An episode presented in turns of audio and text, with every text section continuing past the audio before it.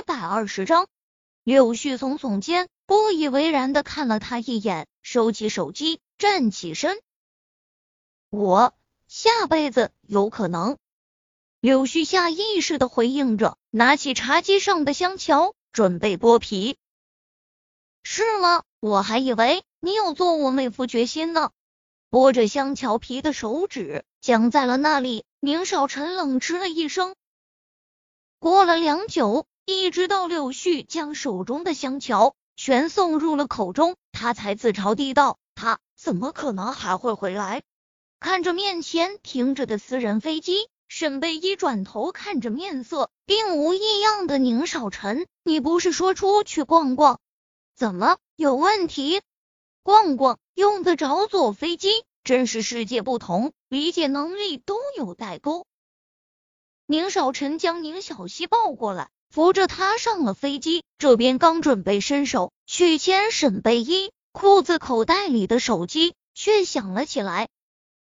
他示意沈贝依等等，便接了起来。沈贝依扶着栏杆，打量着面前的庞然大物，从来没有坐过飞机，还是私人飞机，他有点孩子气的左看右看。嗯，好，我现在过去。突然，他听到宁少臣这样说了句，挂断了电话。他的脸色阴沉的吓人。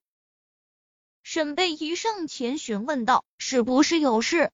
宁少臣并没有回答他，只是转头看了眼宁小溪：“你带小溪先回去，今天恐怕走不了了。”顿了下，他才又继续：“高文在医院闹，我得去看看。”他说的轻描淡写，可沈贝依知道事情肯定不会这么简单。高文那女人。能为了对付他往自己的胳膊上插刀，他为了让宁少臣去看他，指不定会干些什么事。先去吧，我带小溪回我那。你要是今晚过不来，就让张叔来我这接小溪回去。他一脸的通情达理，只有他自己知道，他内心非常难受。可是高文现在还是他的未婚妻，他没有资格阻止，他也更不想他为难。宁少臣到医院时，隔着很远就听到了里面的惊叫声和砸摔东西的声音。主治医生听说他过来了，很远就迎了上来。怎么回事？他的语调很平静，淡淡的夹杂些烦躁。高小姐刚刚一个人躲在洗手间，拿刀割了自己的动脉。医生说的很小心。见宁少臣皱起了眉头，赶紧又接着道。不过查房的护士发现的及时，现在已经没事了。就是高小姐情绪太激动，一定要见你，我们也是没办法。医生站的离宁少臣近，所以他能听到宁少臣握拳时手指咯吱响的声音，余下的话便再也不敢说下去了。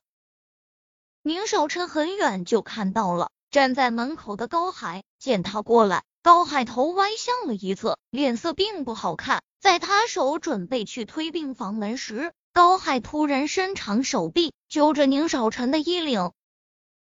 都是你害的他，你既然不爱他，当初为什么还要和他订婚？宁少臣阴沉的目光扫向高海放在颈间的手，大手抬起，稍一用力，便将高海整个人甩了过去，推门进入病房。病房的角落里，两个护士缩着头站在那。高文用他那只完好的手在摔着房间所有能摔的东西。他给他发信息，他不回复，转眼就去了商场陪那女人买衣服，还去了他家里。想到这，他就控制不住自己。这是干什么？低哑的嗓音划破了房间压抑的空气。高文扔枕头的动作蓦地一滞，他怔了会啊，转身看向了站在病房另一端的宁少臣。